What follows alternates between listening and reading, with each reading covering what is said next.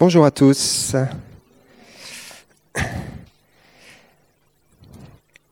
Un jour, il y a des Grecs qui sont venus voir euh, les disciples et ils leur ont posé une question incroyable. Ils ont juste demandé, nous voudrions voir Jésus. C'est dans Jean chapitre 12. Nous voudrions voir Jésus. Et c'est étonnant parce que les, les disciples, ils n'ont pas trop su quoi répondre. Je crois que c'est Philippe qui a été voir Nathanaël ou un autre, et dit qu'ils veulent voir Jésus, et l'autre il dit bah, on va demander à Jésus tout simplement. Donc ils vont voir Jésus, euh, les disciples, ils disent bah, il y a des gars qui veulent te voir. Et la réponse de Jésus est absolument incroyable. Jésus leur dit il faut que le Fils de l'homme soit glorifié.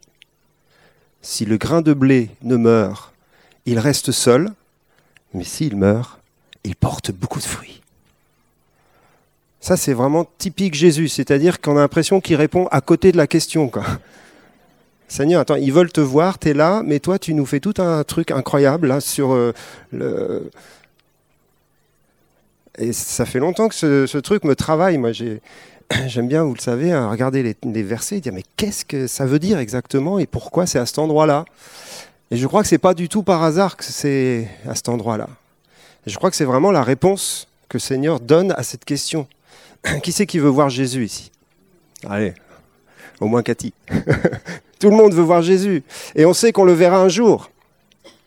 On le verra face à face. Et nous connaîtrons comme nous avons été connus. C'est notre espérance. On veut voir Jésus. Il y a quelqu'un une fois qui a demandé, c'était dans l'Ancien Testament, Seigneur, fais-moi voir ta gloire. Moïse, fais-moi voir ta gloire. Et là aussi, le Seigneur lui répond une question qui a l'air d'être à côté. Je ferai passer devant toi toute ma bonté. Seigneur, je veux voir ta gloire. Je ne parle pas de ta bonté. Oui, mais si tu veux connaître vraiment la profondeur de ma gloire, il faut que tu connaisses ma bonté. Il faut que tu connaisses mon amour. Et Jésus, c'est exactement la réponse qu'il est en train de leur donner. Si vous voulez vraiment me voir, alors il faut que vous attendiez un petit peu. Parce que j'ai une mission à accomplir. Je dois monter sur la croix, offrir ma vie en sacrifice pour le péché du monde. Je dois manifester par ma souffrance combien le Père vous aime. Je dois donner ma vie afin que vous puissiez réellement me voir. Vous savez qu'on ne verra jamais Dieu et on ne verra jamais Jésus si cette histoire ne s'était pas réalisée, si Jésus n'était pas monté sur la croix, si Jésus n'avait pas donné sa vie, si Jésus n'avait pas manifesté toute la bonté de Dieu pour nous. Car Dieu a tant aimé le monde qu'il a donné son Fils, afin que nous puissions le voir, afin que nous puissions le connaître et être éternellement avec lui. Nous voudrions voir Jésus. Je veux voir Jésus. Et puis, je crois qu'il y a quelque chose d'encore plus profond et qui nous concerne nous, parce que là, ce que je viens de vous dire s'adresse à tous les hommes. Mais nous qui nous connaissons déjà, nous qui l'avons déjà vu par la foi, le Seigneur nous dit, si tu veux aller plus loin dans la connaissance de qui je suis, si tu veux vraiment continuer à me voir, alors il faut que tu regardes à la croix et il faut que dans ta vie ce principe se, se mette en action. Si le grain de blé ne meurt, il reste seul. Mais s'il meurt, il porte beaucoup de fruits. La croix qui nous a réconciliés avec Dieu, c'est aussi la croix qui nous permet d'aller plus loin avec Dieu. C'est toujours la croix qui est le passage pour aller plus loin, et pour le voir, et pour le contempler. Je voudrais voir Jésus davantage, et le Seigneur me ramène à la croix. Je voudrais voir ses œuvres, je voudrais voir le réveil dont on parle, et le Seigneur nous dit, la croix. Contemple à nouveau Jésus, va le chercher là où il est euh, euh, parfois, on va dire, négligé. Il n'avait rien pour attirer les regards. Il était comme un simple homme. Avant d'accéder à la gloire, il n'y avait pas grand-chose à voir. Et pourtant, il était pleinement en train d'accomplir la mission de Dieu. Il était pleinement en train de révéler la gloire de Dieu. Glorifie ton nom, Seigneur, dans ma vie. Jésus disait cela juste avant la croix. Et je crois qu'il veut le, dire encore aujourd'hui parce que nous voulons voir la gloire de Dieu. Je vous amène dans un, texte d'Éphésiens qu'on connaît bien, au chapitre 1er, et qui nous parle justement de notre vision dans la connaissance de Dieu. Le fait de le voir, c'est une des prières que Paul fait pour les Éphésiens et il l'a fait pour chacun d'entre nous. Versets 17 et 18, il prie afin que Dieu, notre Seigneur Jésus-Christ, le Père de gloire, vous donne un esprit de sagesse et de révélation dans sa connaissance, et qu'il illumine les yeux de votre cœur pour que vous sachiez quelle est l'espérance qui s'attache à son appel, quelle est la richesse de la gloire de son héritage qu'il réserve aux saints, et quelle est envers nous qui croyons l'infinie grandeur de sa puissance, se manifestant avec efficacité par la vertu de sa force? Il l'a déployé en Christ. Le texte est long, on le connaît bien, en tout cas ceux qui lisent régulièrement la parole, c'est un texte qui, parle beaucoup et qui est fort. Le Seigneur, euh, le Seigneur, Paul est en train de prier et il prie le Père de gloire pour que les Éphésiens aient un esprit de sagesse et de révélation dans la connaissance de Dieu. Les Éphésiens sont déjà chrétiens. Ils connaissent déjà le Seigneur, ils sont déjà sauvés. La plupart, en tout cas l'église d'Éphèse, est composée de gens qui sont nés de nouveau, qui ont découvert la grâce de Dieu et le salut. Et pourtant, Paul doit prier pour qu'ils reçoivent un esprit de sagesse et de révélation dans la connaissance du Père. Il faut qu'ils soient illuminés dans leur intelligence, dans leur esprit. Il faut que leur cœur, et notamment les yeux de leur cœur, s'ouvrent sur qui est Dieu qui est le Père de gloire, et s'ouvre également sur tout l'héritage, tout ce qu'il a en réserve pour nous.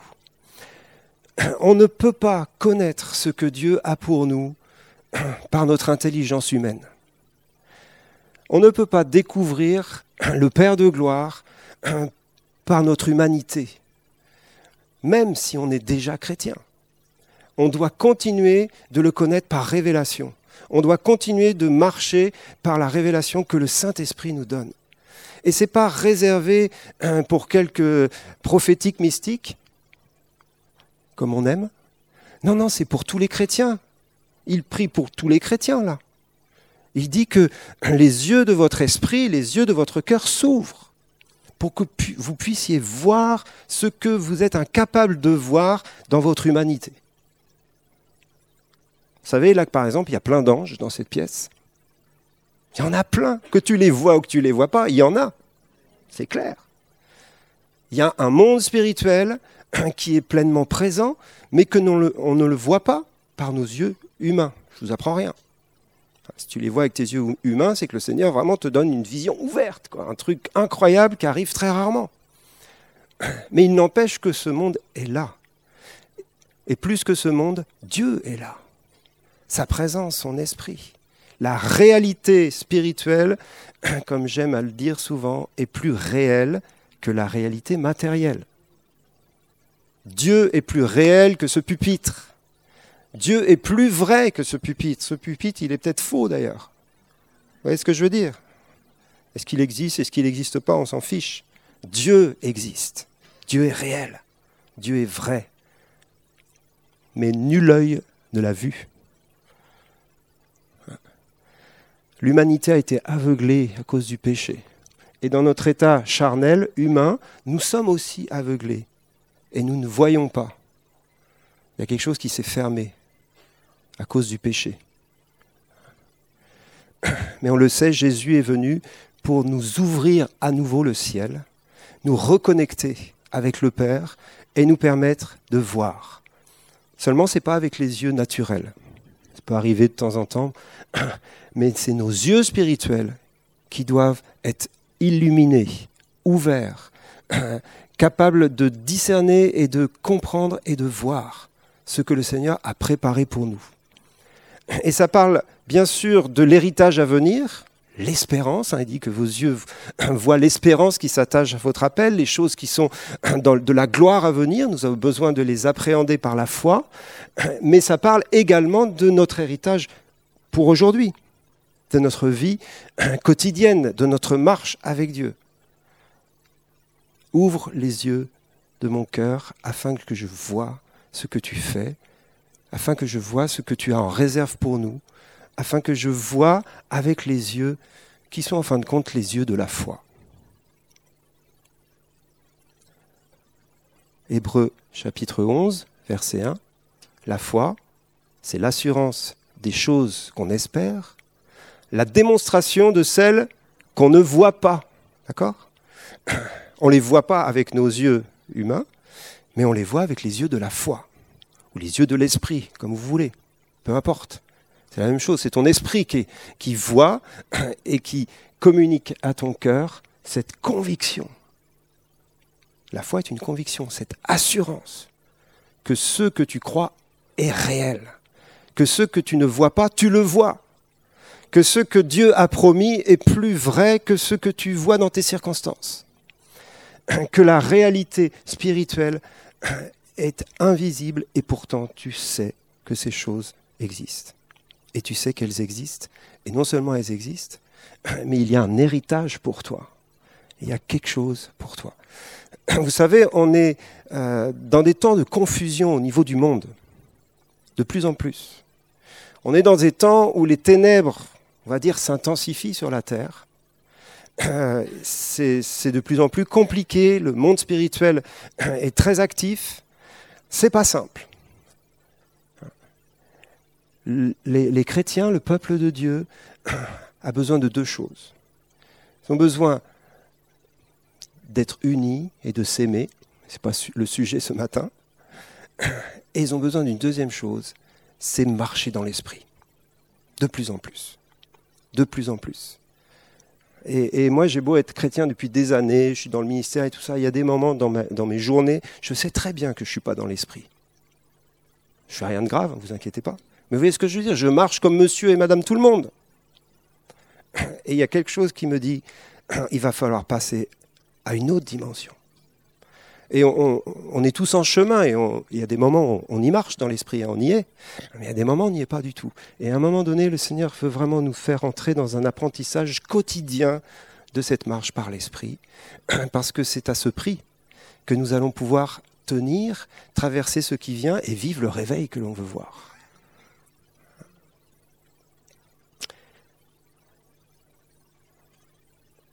Il y a quelqu'un, alors je vais vous euh, parler de plusieurs euh, expériences que j'ai trouvées dans la parole où le Seigneur a ouvert les yeux à quelqu'un pour qu'il voie. D'accord? Des, des, histoires qu'on connaît bien. La première se trouve dans Genèse 21.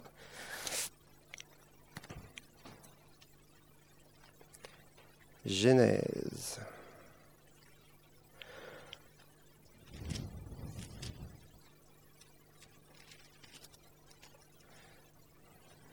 lire toute l'histoire. Ce qui nous intéresse, c'est un moment bien particulier.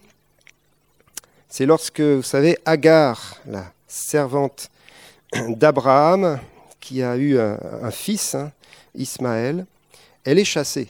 Elle est chassée de la maison hein, et elle va se retrouver dans le désert. Verset 14, Abraham se leva de bon matin, il prit du pain et une outre d'eau qu'il donna à Agar et plaça sur son épaule. Il lui remit aussi l'enfant et la renvoya. Elle s'en alla, s'égara dans le désert de Beersheba. Quand l'eau de l'outre fut épuisée, elle laissa l'enfant sous un des arbrisseaux et alla s'asseoir vis-à-vis à une portée d'arc, car elle disait Que je ne vois pas mourir mon enfant. Elle s'assit donc vis-à-vis -vis de lui, éleva la voix et pleura. Dieu entendit la voix de l'enfant, et l'ange de Dieu appela du ciel Agar et lui dit Qu'as-tu, Agar? Ne crains point, car Dieu a entendu la voix de l'enfant dans le lieu où il est. Lève-toi, prends l'enfant, saisis-le de ta main, car je ferai de lui une grande nation. Et Dieu lui ouvrit les yeux, et elle vit un puits d'eau. Elle alla remplir d'eau l'outre et donna à boire à l'enfant.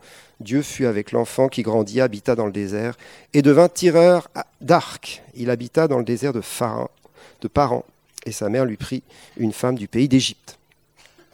Une histoire qu'on ne va pas commenter dans le détail. C'est la naissance, enfin la naissance de la nation d'Ismaël. Hein. Ismaël va être préservé de la mort parce que Dieu a un projet pour lui.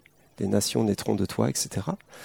Et Ce qui nous intéresse là dans ce texte, bien sûr, c'est ce moment incroyable. Elle est dans le désert. Elle avait de l'eau. L'outre est épuisée, vidée, ils ont tout bu. Euh, elle est perdue en plus.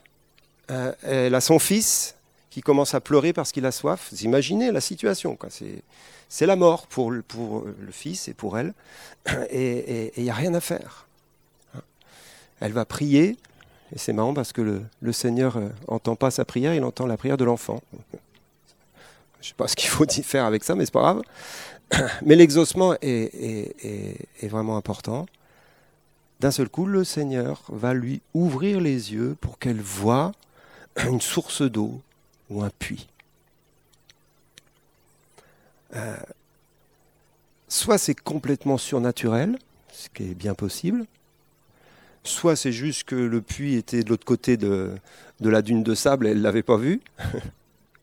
Mais dans tous les cas, le Seigneur ouvre ses yeux pour qu'elle voie ce qui va lui permettre de se rassasier, de rassasier son fils. C'est tout simple comme histoire, mais je le recevais vraiment fortement pour nous, et peut-être pour plusieurs parmi nous, euh, notamment moi. En ce moment, je prêche pas mal sur ce que le Seigneur me dit à moi, c'est pas grave. Il y a des moments où on est dans le désert. Un désert aride, et il y a des moments où on est perdu dans le désert. Je ne vais pas faire lever la main. Et quand on est perdu dans le désert, euh, c'est la catastrophe, quoi. Parce qu'on ne sait pas comment se rassasier, comment boire à nouveau. Hein. Euh, mourir de soif, c'est terrible. Hein. Quand la soif commence à monter, il faut absolument trouver la source. Il faut absolument trouver la source. Et parfois, on n'en connaît plus le chemin. T'as beau être chrétien depuis des années, tu sais plus comment faire. Et tu cries à l'Éternel. Et l'Éternel, dans sa bonté, il ouvre tes yeux et il te montre une source. Et la source, vous la connaissez, c'est Jésus. En fin de compte, c'est rien de nouveau ce que je vous dis. Sauf que si nos yeux ne sont pas ouverts, on n'arrive plus à boire. On ne sait plus où trouver. On cherche. Je ne dis pas qu'il n'y a pas des, solutions très pratiques. Le louer, l'adorer, prier, intercéder, faire tout ce que vous voulez, lire votre Bible, etc. Mais à un moment donné, il faut que les yeux s'ouvrent. Et on peut faire cette prière. Seigneur, réouvre les yeux de mon cœur sur la source d'eau vive qui va me désaltérer dans le désert où je suis. Parfois on prie, Seigneur, fais-moi sortir du désert, alors que le Seigneur veut simplement qu'on y reste et qu'on apprenne à boire à la source et à être désaltéré dans le désert et à désaltérer même les autres, parce que c'est son Fils qui va désaltérer d'abord. Ouvre mes yeux que je vois euh, ce que je connais, ce que j'ai déjà expérimenté, mais ce que j'ai perdu de vue. C'est étonnant comme notre regard peut se troubler rapidement sur des choses que l'on connaît bien. Et parfois on s'habitue à ça. Et quelque part, ce que je suis en train de vous dire, c'est plutôt ne vous habituez pas à ne pas voir la source. Ne vous habituez pas à être dans un désert qui dure sans boire. Parce que dans le désert, Dieu nous donne à boire, il rassasie en nous montrant la source, en nous montrant Jésus, le rocher. Vous savez, il y avait le rocher qui suivait Israël au désert et qui était Jésus lui-même, et il s'abreuvait à l'eau du rocher. Deuxième texte, on ne va pas le lire celui-là, parce qu'il est un peu long, mais euh, il se trouve dans Nombre 22, pour ceux qui prennent des notes. C'est dans l'histoire de Balaam. C'est une autre histoire, on change de, circonstances, mais on peut aussi se reconnaître dans cette histoire-là. Balaam est sur un chemin de perdition pour lui. Il est en train de faire fausse route. Et il est sur ce chemin, il veut maudire Israël, et Dieu va lui ouvrir les yeux sur le chemin. Et il va voir un ange qui lui barre la route. Et du coup, il sait d'un seul coup que c'est vraiment pas le bon chemin ce qu'il est en train de faire. Parce qu'il y a un ange qui lui barre la route. Dans nos vies, dans nos circonstances personnelles, il y a des moments, nous sommes sur des chemins et on ne voit pas avec les yeux notre esprit que c'est un chemin qui mène nulle part. pas forcément à la perdition au sens fort du terme, mais un chemin qui nous, qui nous égare, qui nous emmène loin du projet de Dieu pour notre vie. Sauf que humainement, on ne le voit pas. On est convaincu que ce qu'on fait, c'est bien. On peut avoir certains doutes, certains. Vous voyez, ce que je veux dire? On, on y va, quoi. On y va. Et là encore, c'est parce que les yeux de notre esprit sont fermés. C'est parce que notre cœur ne discerne pas. Alors, je ne sais pas forcément un ange qui va nous barrer la route, mais Dieu peut s'opposer véritablement au chemin que nous prenons, par amour pour nous, parce qu'il veut nous éviter le pire, nous éviter des, embûches, nous éviter des relations qui vont nous, nous, emmener loin du Seigneur. Il y a toutes sortes de choses que le Seigneur veut nous éviter. Et là, parfois, si vous avez, êtes sur un chemin et vous n'avez pas une pleine conviction d'être dans le projet de Dieu, arrêtez-vous et dites Seigneur, montre-moi, ouvre mes yeux, que je vois vraiment ce dont il est question sur cette route, sur ce chemin. Parfois, c'est nos amis, nos, proches, nos frères et sœurs qui nous disent, tu sais, je ne le sens pas ton truc là. Et puis on continue, on s'entête quand même. Demandons au Seigneur, ouvre mes yeux, que je vois. Je pense que cette parole s'adresse à plusieurs, peut-être on pourra prier tout à l'heure, pour ceux qui le désirent. Ouvre mes yeux pour que je vois cet ange qui me barre la route. Que je vois le danger, que je sois averti dans l'esprit et que je change de chemin. C'est la bonté de Dieu qui nous permet de changer de route et de retrouver le chemin de la vie.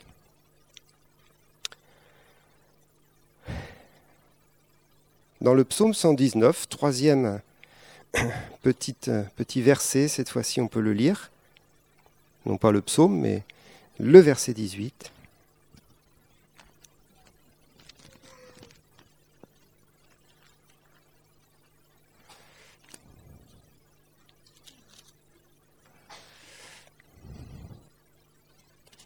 Vous savez, il y, a des, il y a des temps de confusion, comme je vous disais tout à l'heure, dans le monde, et parfois qui, viennent nous troubler, nous perturber, et on a besoin de voir clair. Et du coup, j'ai perdu mon psaume. C'est tout simple. Ouvre mes yeux pour que je contemple les merveilles de ta loi. Ouvre mes yeux pour que je contemple les merveilles de ta loi, de ta parole. Qui c'est qui lit la Bible ici? Depuis longtemps, de temps en temps quand même, j'espère. Donc vous lisez votre Bible avec vos yeux, Hein. et vous regardez le texte et vous lisez et vous comprenez plein de choses. Et il y a des choses que vous ne comprenez pas aussi. Et puis vous lisez, et puis vous lisez, et puis vous lisez. Et puis quand vous êtes des vieux chrétiens, vous lisez depuis longtemps les mêmes textes. Et là aussi, à un moment donné, Seigneur, ouvre mes yeux pour que je vois les merveilles qui sont dans ta parole, qui sont dans le texte. Les merveilles. Il y a des choses de, révélations spirituelles extraordinaires qui peuvent être simples pour notre intelligence. Il ne faut pas confondre merveille, révélation avec compliqué. Hein, parfois, on veut trouver des trucs compliqués pour être un peu spi. Non, non, non. Seigneur, ouvre mes yeux pour que je vois la révélation de ta parole. Éclaire mon esprit. Et c'est cela dont nous avons besoin. C'est cette parole-là qui est parole de vie pour nous. C'est cette parole-là qui nous permet, eh bien, parfois de recevoir la sagesse dans une situation, hein, un encouragement pour nous ou pour les autres, une révélation de qui est Dieu, de son amour, de sa grâce, de sa sainteté, de sa puissance, ce que vous voulez. Il y a tellement de choses dans la parole. Mais ouvre mes yeux pour que je vois. Hein. Vous savez, même la parole de Dieu peut être un lieu de confusion si on n'est pas euh, dans la, clarté du Seigneur. Vous savez que les sectes, les divisions, tout ça, ça vient de l'étude de la parole. C'est des gars qui étudient la parole et ils disent des trucs qui sont qui dévient de la vérité. Donc la parole de Dieu, Seigneur, que je puisse la lire et la relire, mais les yeux ouverts, les yeux de mon cœur, les yeux de mon esprit, et je verrai les merveilles de ta loi. Et j'arrive dans une quatrième histoire, oui, une quatrième, qui se trouve dans Deux Rois. Et celle-là, on va la lire. Je pense qu'elle est assez d'actualité pour nous et pour les temps qui sont là, pour le pays même. Deux Rois 6, 14. C'est dans le, le prophète Élisée. Je relis euh, Élisée là depuis quelque temps. Il est incroyable cet Élisée quand même. Je vous invite à relire Élisée et dire Seigneur, ouvre mes yeux, que je relise Élisée avec euh, des yeux nouveaux, des yeux différents, les yeux de la foi. Il y a des histoires absolument dingues au niveau du surnaturel dans la, dans la vie d'Élisée. L'histoire qui nous concerne là, c'est à un moment donné les, les, euh, les Syriens, je cherchais quels, quels, étaient les ennemis, les Syriens en ont marre d'Élysée parce qu'il met des bâtons dans les roues à leurs projets et à leur tentative de, venir euh, euh, conquérir et battre Israël. Élisée a toujours des révélations, des choses incroyables. Donc là, ils ont dit maintenant, on va s'occuper directement du prophète lui-même. Ça va être plus simple. Et ils décident d'aller dans la ville où habite Élisée pour, euh, pour le faire prisonnier, sûrement l'éliminer. Hein. Donc il y a toute une armée qui est envoyée dans cette ville où se trouve Élisée. C'est à Dothan ou Dotan. Verset 14. Il y envoya des chevaux, hein, donc c'est le roi de, Syrie, des chars et une forte troupe qui arrivèrent de nuit et qui enveloppèrent la ville. Le serviteur de l'homme de Dieu se leva de bon matin et sortit. Et voici une troupe entourait la ville avec des chevaux et des chars. Et le serviteur dit à l'homme de Dieu, Ah, mon Seigneur, comment ferons-nous? Il répondit, Ne crains point, car ceux qui sont avec nous sont en plus grand nombre que ceux qui sont avec eux. Élisée pria et dit, Éternel, ouvre ses yeux pour qu'il voie.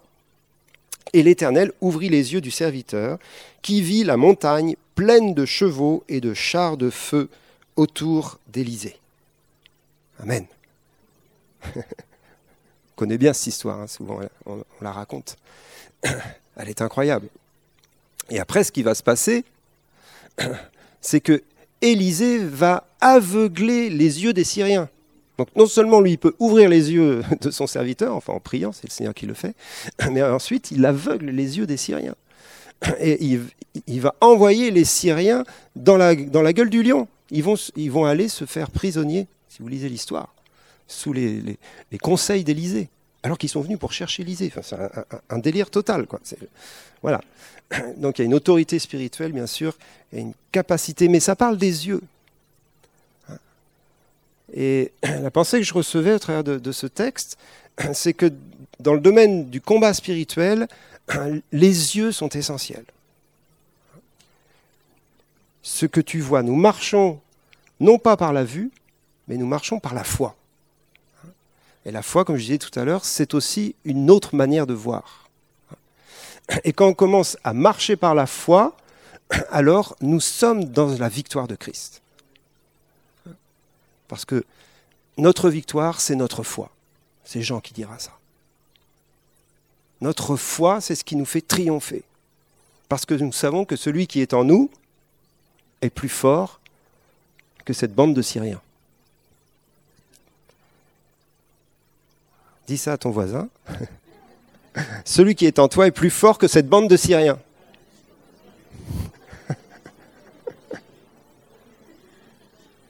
Et c'est très sérieux ce que je vous dis là.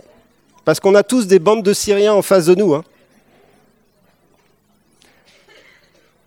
Et si on les regarde, on va être comme le serviteur qui est dans la crainte. Qui est dans la crainte.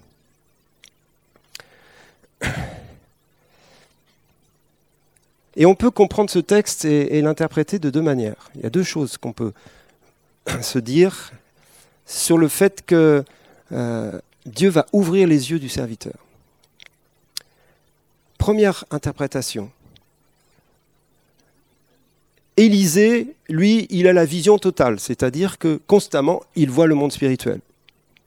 Donc lui, quand il voit la, la bande de Syriens arriver, ça lui fait pas peur du tout, quoi, parce qu'il voit tous les chars de feu de l'Éternel euh, autour de la ville. Hein? Donc aucune crainte, et il demande juste à son serviteur, à, Dieu, ouvre-lui les yeux, le pauvre, il ne voit pas ce que je vois. D'un seul coup, le serviteur, ah bah oui, ok, je comprends mieux pourquoi tu es paisible, Élisée. Ça, c'est une possibilité, tout à fait, parce que Élisée est un prophète, c'est un voyant. Hein, le Seigneur lui montre plein de choses.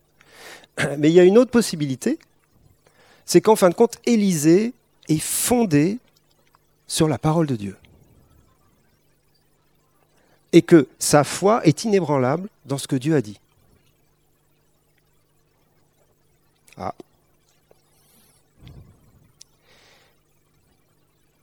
Dans Deutéronome 20, verset 1, donc dans la Torah, dans la loi que les prophètes étudient et connaissent bien à l'époque, il est dit, Lorsque tu iras à la guerre contre tes ennemis et que tu verras des chevaux et des chars et un peuple plus nombreux que toi, tu ne les craindras point, car l'Éternel ton Dieu qui t'a fait monter du pays d'Égypte est avec toi.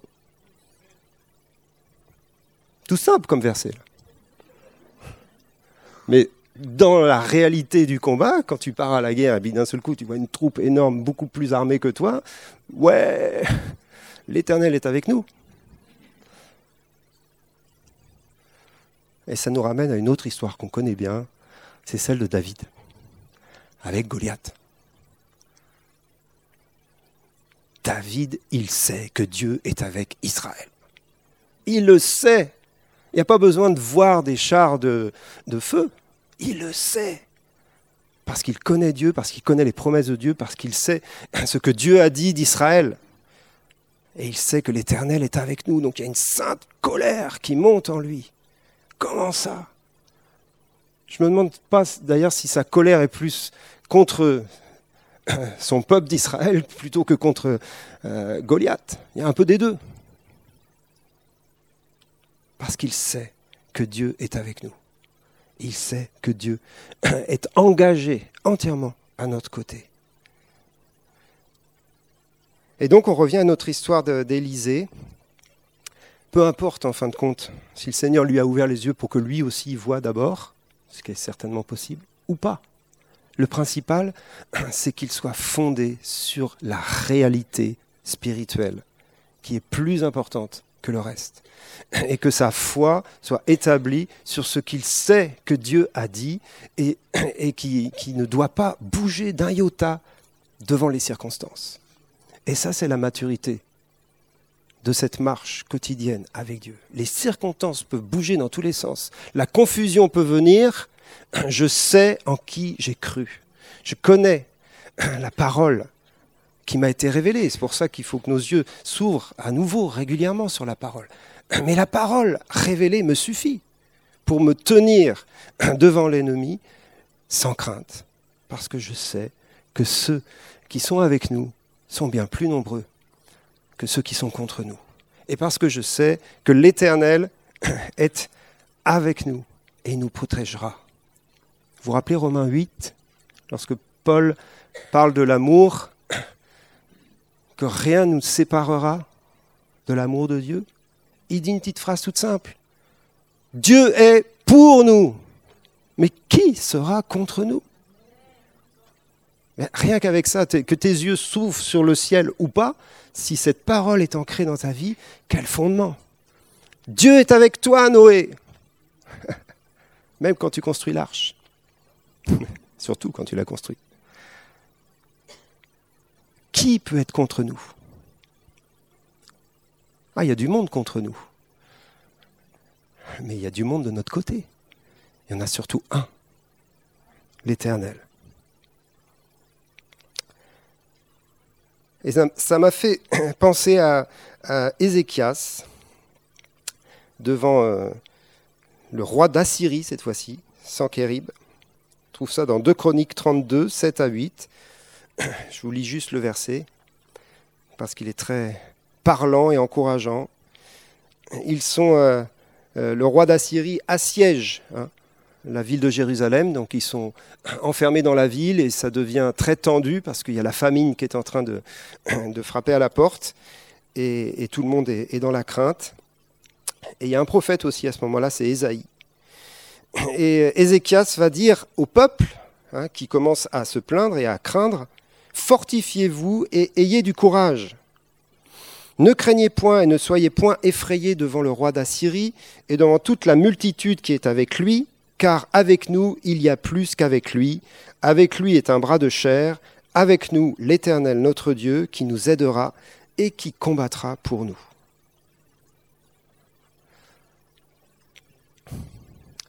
Et là encore, si vous lisez toute l'histoire, il y a une dimension surnaturelle incroyable.